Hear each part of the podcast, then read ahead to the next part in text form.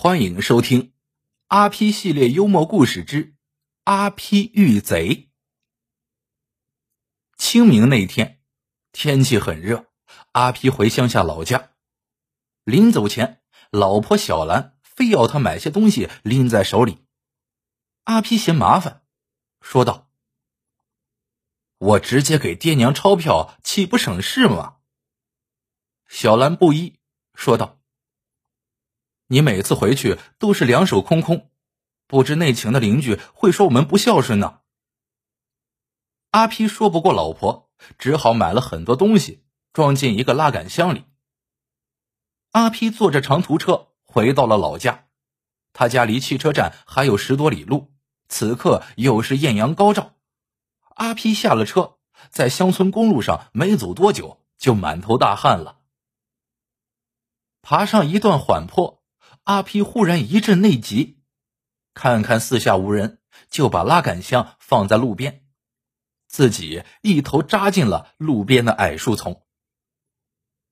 阿皮办完事，一身轻松，他提上裤子出了矮树丛，猛一抬头，咦，拉杆箱怎么没了？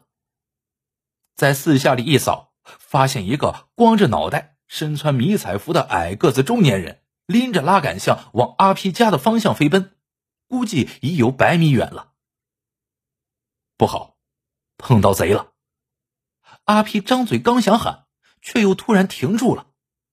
原来他冷不丁想到了一个绝妙的主意：自己参加过县里的业余马拉松比赛，还得过第二名。如今火辣辣的太阳底下，小偷又是朝着自己老家方向逃窜。何不让这小子帮我捎一段行李？主意打定，阿皮运了下气，大喊一声：“站住！”前面的家伙回头一看，坏了，被失主发现了，赶紧一路狂奔起来。阿皮一看，正中下怀，这里一马平川，一眼望去，十几里地尽收眼底，而阿皮。又是本地人，熟门熟路，还怕被小偷甩了不成？阿皮故意装出气喘吁吁的样子，嘴里断断续续的喊着：“站，站住！”实际上呢，一直和小偷保持着二百米左右的距离。就这样，不知不觉跑了三四里路，小偷有点体力不支，渐渐慢了下来。阿皮也急忙放慢了速度，心里那个美呀！再有三四里路，差不多就到家了。到时再一个冲刺，给那小子追上，再来一句：“小子，谢谢你了。”正想着，身后开来一辆拖拉机。阿皮回头看看司机，不认识，也没在意。拖拉机就从身边过去了，眨眼开到了小偷身边。只见小偷向司机招手示意，没等拖拉机停下来，就把箱子往拖拉机上一扔，飞身上了车。阿皮一看，不好，他迈开大步猛追，嘴里大喊：“停一下，他是小偷！”可这拖拉机嘣嘣嘣嘣的声音震耳欲聋，司机呀根本听不见。阿皮尽管得过县里的业余马拉松比赛的第二名。但自从他当了股长，养尊处优惯了，三四里路下来，被拖拉机甩下了好长一段路。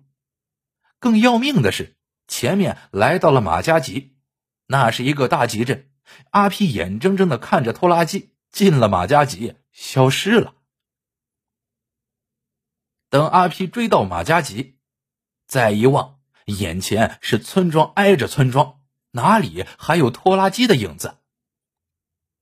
问问路边的住家，都是些年老体弱的老人，不是说没看见，就是耳聋眼花。问了半天，不是拖拉什么，就是拖什么机，什么垃圾，根本不知所云。阿皮心里这个气呀，都是小兰这个娘们出的什么馊主意。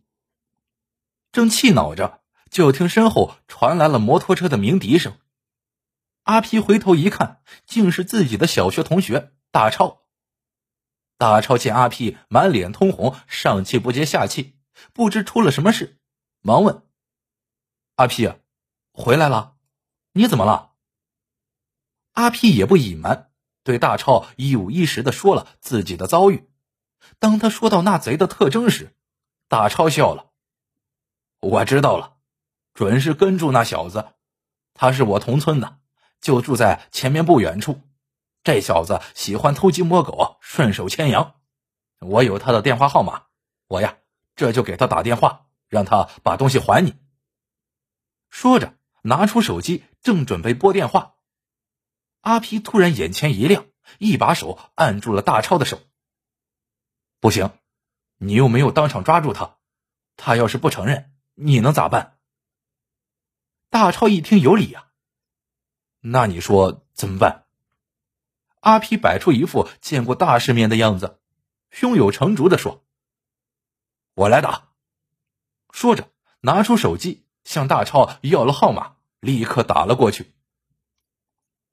电话一通，阿皮用柔和的声音问道：“喂，你好，到家了吗？”只听电话那头说：“你是谁呀？”“我是谁呀？我就是刚刚。”在你屁股后面的那个人呢？什么？我怎么知道你电话号码的？这你就不用知道了，你只要把东西还我就没事了。啪！对方把电话挂了。阿皮再拨过去，对方再也不接了。大超有点急了，说道：“要不上他家去？”阿皮显得很有大将风度。我呀。给他发条短信，保证他立刻送来。大超将信将疑，伸头看阿皮编辑短信：“我的拉杆箱装有 GPS，我手机就能追踪到。他现在就在你家里，你看是你自己送来，还是让派出所警察去取？”这条短信发出去，阿皮觉得还不够，又编了一条。别想扔掉了事哦，扔到哪里都能找到，上面有你的指纹。刚刚我把通话录了音，拿到派出所就是铁证。第二条短信刚发过去，阿皮手机就收到了一条短信，打开一看，上面写着：“对不起，好汉，我错了，到我家来拿吧。”阿皮对大超一笑。赶紧又打电话过去，去你家拿多不方便呐！旁边邻居问起来，我也不好解释。你赶紧找辆摩托车送到小马庄阿批家里，就说在路上遇到我阿批，看我拿着很吃力，顺便帮我送回的，保证他们呀客客气气的，限你半个小时之内送到，否则，呵呵，你懂的。对方赶紧答应。好，好，好，是是是，皮哥，你的大名我早就知道。哎，有眼不识泰山，请皮哥大人不计小人过。阿皮笑着挂了电话，大超对他直竖大拇指。恰在此时，大超手机响了，果然是跟住那小子打来的。大超按下了免提，只听跟住说道：“大超哥。”到家了吗？摩托车借我用一下，我要去趟小马庄。大超一听这话，急忙用手捂住嘴，才没有笑出声来。阿皮赶紧朝大超做了个手势。大超心领神会的说：“哎呀，真不好意思，我这会儿在外面办事，回不去了。”跟住一听，只好失望的挂了电话，放下电话。阿皮和大超都笑弯了腰。和大超分手后，阿皮就哼着小曲儿朝家里慢慢走去。刚到家没几分钟，就见跟住满头大汗的拖着他的行李箱往村里走来。阿皮心里那个美呀！他舔着肚子迎上去，像大领导接见下属那样，神气的说：“同志，你辛苦了。”好了，这个故事到这里就结束了。喜欢的小伙伴记得一键三连，欢迎大家在评论区里留言互道晚安。晚安，做个好梦。